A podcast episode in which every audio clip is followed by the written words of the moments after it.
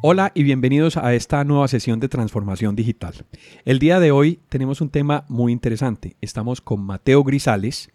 Él nos va a hablar sobre un tema muy interesante que es servicio al cliente. Vivimos en una época de transformación, rodeados de información y tecnología. Prepárese para aprovechar el uso de las herramientas que ofrece Internet, la tecnología y las comunicaciones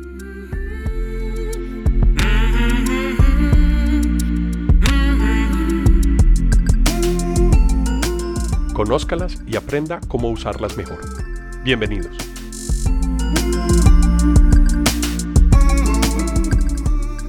Mateo, ¿cómo has estado y bienvenido a Transformación Digital? Muy bien, Alejandro, muchas gracias por la invitación. Contento de estar aquí hablando contigo, con todas las personas que nos escuchan. Sé que van a salir cosas interesantes. El tema del servicio al cliente finalmente es como un tema muy transversal a todas las organizaciones, algo que sé que hay tips que nos pueden servir de muchas maneras, así que bueno, esperemos que sea una charla amena para las personas que nos están escuchando. Bueno, Mateo, ¿cómo un ingeniero de alimentos llega a trabajar en servicio al cliente? Quisiera que nos contaras un poquito como esa evolución para poder ver cómo podemos ir entrando en el tema que nos interesa. Bueno, te cuento que es una pregunta muy pertinente porque sí, es como extraño ese, ese cambio ahí. Y la realidad es que a mí los temas humanos siempre me interesaron mucho, siempre han sido parte de, las cosas que me gusta aprender. De hecho, actualmente estoy haciendo una segunda carrera en filosofía, justamente como profundizando en un montón de esos temas. Pero una vez me gradúo, eh, empiezo a trabajar como consultor y eh, empiezo a dar charlas, sobre todo inicialmente en temas de alimentos, ¿cierto? Dada una experiencia que yo he tenido, yo tuve varios años como eh, asesor corporativo en el tema de telefonía, pues entendí y empecé a aprender como todo lo que tiene que ver con el asunto del servicio al cliente, cómo esto es fundamental dentro de las empresas, ¿cierto? Cómo es un factor diferenciador entre una empresa y otra. Y producto de ese deseo, de un gusto por la investigación y siempre marcado pues, por ese asunto de los temas humanos, eh, seguí estudiando hice unos diplomados en psicología organizacional, en coaching organizacional y bueno, actualmente me dedico sobre todo a eso, a la formación eh, a nivel empresarial de temas como lo es este, servicio al cliente, comunicación, relacionamiento, todo eso que se llaman habilidades blandas y nos permite poner lo que sabemos y somos al servicio de una organización o de un grupo humano. Buenísimo, entonces empiezas a trabajar en una empresa de telefonía precisamente y empiezas a desarrollar eh, este gusto por la atención al cliente. Me gustaría que enfocáramos entonces la conversación sobre esos tips o esos comentarios que nos ayudarían a mejorar una conversación telefónica. Y quiero iniciar como con una pregunta para que iniciemos sobre el tema y es, ¿por qué se subestima tanto la telefonía en las organizaciones hoy en día? Bueno, Alejandro, yo creo que es un tema cultural, creo que es algo que nos está pasando en este momento en el siglo XXI, en el que la mayoría de la comunicación pues, se ha vuelto interrumpida, se ha vuelto una comunicación que hacemos normalmente a través de chats. Repartida. O mandamos notas de repartida, exacto, en múltiples, en múltiples dispositivos o en múltiples plataformas. Uno puede estar hablando con una persona por WhatsApp y también puede estar hablando con ella por Skype, ¿cierto? Y teniendo dos conversaciones paralelas sobre temas completamente diferentes dependiendo de lo que se esté tratando en ambos lugares. Y creo que esa dinámica en la que empezamos a hablar más que todo como con palabras y con emoticones nos alejó un poco del tema de la comunicación, ¿cierto? De lo que es el teléfono y de la, de la comunicación directa. Perdóname que te interrumpa, pero es paradójico porque usualmente yo utilizo, utilizo mucho comprar en Amazon, pero he tenido problemas en Amazon que precisamente esa, ese contacto digital, ya sea por chat, ya sea por correo electrónico, no es suficiente. Y realmente cuando uno tiene un problema, lo que hace es tomar su móvil, buscar el número de teléfono de la compañía y establecer una comunicación con esa compañía para resolver un problema que es puntual y que necesito resolver inmediatamente. Entonces es paradójico que teniendo tantos canales necesitemos o sigamos necesitando la telefonía para poder resolver muchos de esos problemas. Claro, necesitamos eh, el contacto humano, ¿sí? Eso cuando uno tiene un problema y estar pasando de un menú a otro, intentando y escuchando todas las opciones que te da, pero sin la posibilidad de comunicarte directamente con un ser humano que entienda lo que realmente estás necesitando, es algo que nos ha pasado a todos, que francamente es muy molesto, que inmediatamente afecta el servicio al cliente de una organización y que es algo que nosotros deberíamos tener en cuenta en este momento para no, no hacer lo que justamente nos trae aquí la pregunta, que es subestimar ese contacto directo que yo puedo tener con otra persona a través de una conversación telefónica. Bueno, hablando en esta situación en donde ya necesitamos interactuar con un ser humano, ¿por qué es importante tener esa buena primera impresión en el contacto telefónico, Mateo? Mira, yo creo que nos hemos vuelto muy cómodos con este tema de la comunicación de la que hablábamos ahorita, porque nos permite eh, poner nosotros mismos, por decirlo de alguna manera, las condiciones en las que nosotros vamos a comunicar. Entonces yo puedo responder cuando yo quiera, si no tengo ganas no respondo, ¿cierto? Y eso nos ha generado ahí como una, una especie de dinámica en la comunicación que termina siendo francamente nociva. Entonces, eh, cuando vamos a hablar por, por teléfono, cuando ya tenemos directamente que hablar con la persona, creemos que podemos seguir manejando la comunicación de la misma forma y lo hacemos con cierto desdén o lo hacemos con una disposición que no es la correcta o lo hacemos con un estado anímico que no es el correcto y creemos erróneamente que porque la otra persona no me está viendo no lo va a percibir. ¿Y qué pasa? Que en una conversación telefónica lo que va a hablar por ti es tu tono de voz. Los estudios de la comunicación que nos dicen que de lo que yo estoy comunicando, solamente un 10% aproximadamente son las palabras que uso, pero de el resto está repartido entre mi lenguaje corporal y mi tono de voz. En una llamada telefónica lo único que tengo es mi tono de voz. O sea que a través de mi tono es que la persona va a sentir realmente cómo me siento yo. Ah, pero eso es una clave súper importante. Eso es una clave súper importante porque subestimar precisamente que la persona no me está viendo y que porque no me está viendo, entonces yo voy a poder tener una actitud, eso influye en que también descuido, descuido mi tono de voz y al descuidar el tono de voz, que es lo único que me queda en la telefonía, estoy ya cometiendo un problema precisamente de acercamiento al cliente que yo tengo al otro lado de la línea. Así es, y yo creo que todos lo hemos sentido, o sea, todos cuando alguien se alegra o no porque nosotros lo llamamos, porque nos tiene que atender una llamada telefónica. No lo estoy viendo, pero a mí el tono me lo dice y uno es como, ah, esta persona realmente está contenta porque me está escuchando. O realmente cuando me dice, buenas tardes, ¿cómo está? ¿Cierto? ¿En qué le puedo ayudar?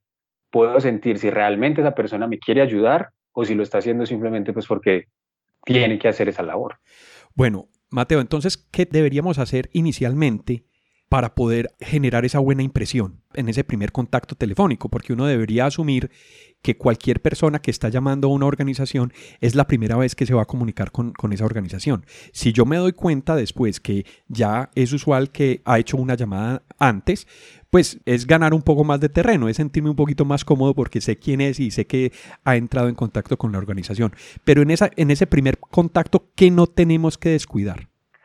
Yo creo que antes incluso de empezar el contacto, antes de yo entrar a trabajar, debo poner en una disposición, una actitud correcta para poderlo hacer, ¿cierto? Imaginarme que yo realmente estoy con esa persona. ¿Eso a qué me va a ayudar? A que mi lenguaje corporal incluso me ayude en el momento de la llamada. No es lo mismo si yo estoy aquí quieto, completamente quieto, con las manos cerradas, hablando, que si yo las libero ¿sí? y empiezo a utilizar mi cuerpo para poderme comunicar, así sea a través de un teléfono entonces yo creo que lo primero es tener esa conciencia. Lo segundo es lo que acabas de decir, que es un punto muy importante. Muchas veces el único contacto humano que va a tener alguien con una organización es la persona que le contesta el teléfono. Y tal vez el resto de la organización tenga una cultura organizacional maravillosa, ¿sí? Y las personas sean amables, sean cordiales, tengan un gran, eh, un gran manejo de los, de los problemas en la organización. Pero si la persona que a mí me contesta el teléfono me genera una mala sensación, mi percepción de toda la organización es que es una mala organización en el servicio. Claro, es ese primer contacto, es esa primera oportunidad que yo pierdo al establecer una comunicación con una persona y ya no hay segunda oportunidad, ya no va a ser lo mismo.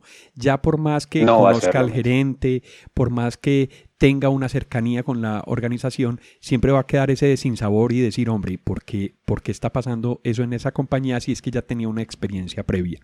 Si no tenía una experiencia previa, pues peor todavía porque va a ser un desastre esa primera experiencia en la comunicación telefónica. Tú resumes entonces en tener una buena actitud y prepararse imaginándose como si uno estuviera realmente con esa persona. Y eso va a generar una conexión. Y otra, yo creo que pondría una tercera. Las mamás nos decían a todos nosotros que había que ponerse en los zapatos del otro. ¿Cierto? Es una frase muy común. Ya si nos vamos un poco más a lo técnico, eso es lo que nosotros realmente terminamos llamando empatía. Y yo creo que la empatía es muy importante en el tema del servicio, por donde lo esté manejando, si lo estoy manejando por teléfono también. ¿sí? Es ponerse en los zapatos de esa persona. Esa persona tiene un problema, quiere una solución, ¿cierto? Se está enfrentando a una situación que no está funcionando. Y ese, y ese podría ser yo, o podría ser mi padre, mi madre, o cualquier persona importante para mí en esa misma situación. Entonces, eso de que, eh, que uno debería eh, atender como realmente le gustaría que lo atiendan, puede llegar a sonar eh, tal vez un poco trillado, pero es la realidad. ¿sí? Entonces, tener un poco de empatía hacia la persona que está llamando también considero que es bien importante. Mira que eso que acabas de mencionar son cosas que se deben tener en cuenta, pero que no tienen nada que ver con qué tono de voz tengo, si yo hablo bien o el tono es le da más gusto recibirlo al otro lado. Eso, eso es secundario. Entonces, ¿tú crees que esto permitiría ayudar, aunque una persona que esté al otro lado del teléfono no tenga supuestamente una buena voz o no sea tan apropiada que otra? Me encanta la pregunta porque es verdad. Cuando yo estaba, pues, cuando estamos trabajando con grupos, ¿cierto? Cuando estamos en estas capacitaciones o en las formaciones, eh, yo les digo a las personas de una manera muy sincera, si yo llamo a una organización para que me conteste una persona que parece una máquina, busco una persona con una voz preciosa y le hago una grabación. Pero es que yo no estoy llamando para escuchar una grabación, estoy llamando para escuchar un ser humano. Entonces tal vez el ser humano no tenga el mejor tono de voz del mundo, pero si me muestra esa humanidad, si me muestra esa empatía, yo voy a entender que quiero estar ahí con él, ¿cierto? A veces somos, y, francamente, pues aquí traigo el ejemplo, pero a veces es verdad. Eh, cuando uno se monta, por ejemplo, a los buses, ¿cierto? Hay personas que venden y uno sabe cuál es el discurso de la persona que vende en el bus. Muy buenos días, señoras y señores. En el día de hoy les vengo ofreciendo este rico y delicioso chocolate llamado tal, ¿cierto? Que el cual tiene un costo de tanto, uno por tanto, tres por tanto, y la dama del caballero de buen corazón que me dice colaborar, Dios se lo ha de pagar. Todos conocemos eso, eso es robotismo. ¿Y qué pasa cuando se sube una persona que cambia el discurso? Cuando se sube alguien y sin afán saluda, ¿cierto? Dice buenas tardes, ¿cómo están? Eh, mi nombre es tal persona, estoy en esta situación por tal cosa, este es mi producto. Eso es distinto, eso como que le cambia a uno inmediatamente el panorama y uno lo quiere escuchar. Al otro no lo quiere escuchar, pero ya se lo sabe. Entonces, si hacemos lo mismo en el teléfono, la gente no nos va a querer escuchar. Eso está súper claro. Mateo, ¿cuáles son los errores más comunes que te has encontrado en atención telefónica? ¿Qué es lo que usualmente encuentras más frecuentemente que se deba corregir? Como para que nos des unos tips y podamos empezar a trabajar en eso ya. Bueno, el primero es este que les acabo de decir. Por favor, no al robotismo, ¿cierto? Eh, otra cosa es que cuando la persona se está comunicando, la persona quiere encontrar una solución y a veces lo único que hacemos es generarle problemas, ¿sí? A veces de pronto ese no es el área en la que es la persona que lo tiene que atender, entonces lo tenemos que remitir a otra persona, pero a veces empieza a saltar de un lado a otro sin poder encontrar a alguien que realmente le pueda solucionar la situación. Entonces yo creo que si podemos solucionar la situación, si debemos buscar una forma, pues deberíamos hacerlo. Y si no, deberíamos saber quién es la persona más próxima que le pueda ayudar con esa situación. Por tanto, quien esté en atención telefónica tiene que conocer la organización, porque si no conoce la organización no va a poder saber a, a, qué persona remitirle esa llamada que está entrando. La debería conocer muy bien, ¿sí? Porque como el servicio va a atravesar, digamos, todas las áreas de la organización, entonces debería ser una persona que entienda muy bien cuáles son las dinámicas.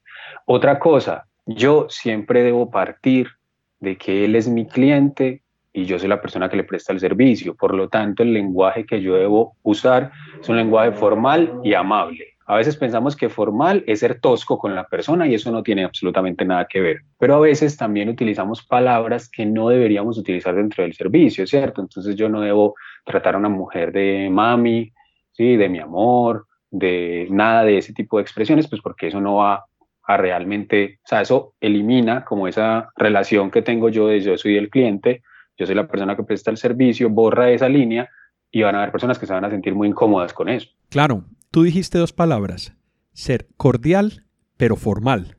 Hagamos una diferenciación entre esas dos palabras porque me parece muy interesante que establezcamos la diferencia. Cordial y formal no chocan, no son mutuamente excluyentes. Para nada.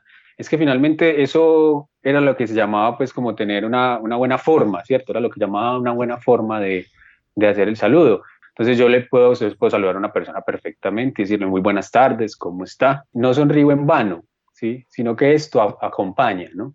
Yo puedo decir buenas tardes, ¿cómo está? Y no suena igual, les digo buenas tardes, ¿cómo está? Mi nombre es Mateo Grisales, ¿sí? Cuénteme con qué persona estoy hablando, ¿cierto? Y en qué le puedo ayudar. Eso es un trato que es cordial, que es amable, pero que es formal, ¿sí? Entonces la persona va a sentir que ahí hay un profesionalismo, pero también hay una persona que quiere estar detrás de, pues, de ayudarlo con la situación que tiene. Muy, muy interesante.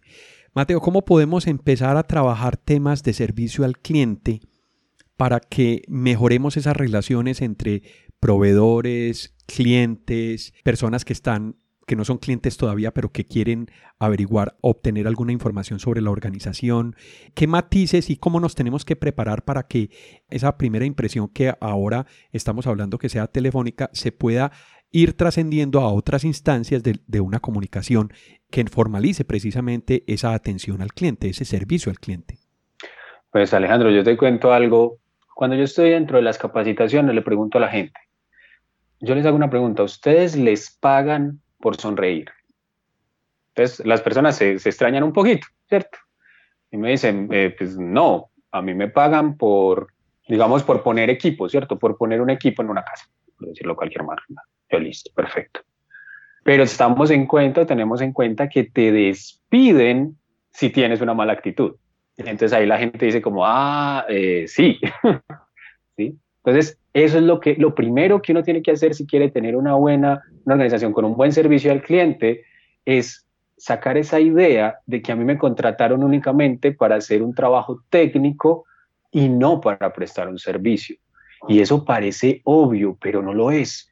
Porque la gente dice, no, es que a mí no me pagan por eso, es que yo porque tengo que ser amable, es que yo soy serio, entonces yo siempre he sido serio, yo no tengo por qué cambiar. No entendemos que uno ejecuta un rol mientras está en una organización, entonces, lo primero que debemos hacer en una organización, si queremos trabajar servicio al cliente, es generar conciencia que todos dentro de la organización estamos prestando servicio, ya sea al cliente interno, ¿cierto? A la misma organización o al cliente externo, pero el servicio nunca se va a desligar de mi hacer.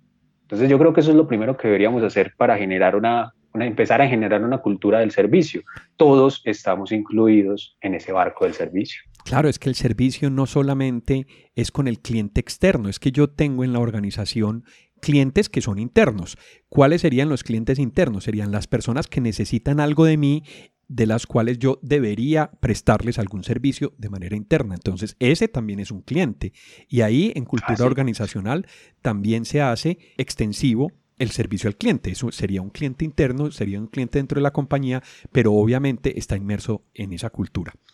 Mateo, ya como para terminar este primer podcast, que yo inclusive quisiera invitarte en otro podcast futuro para que hablemos un poco más de servicio al cliente ya en otras áreas, no solamente de telefonía.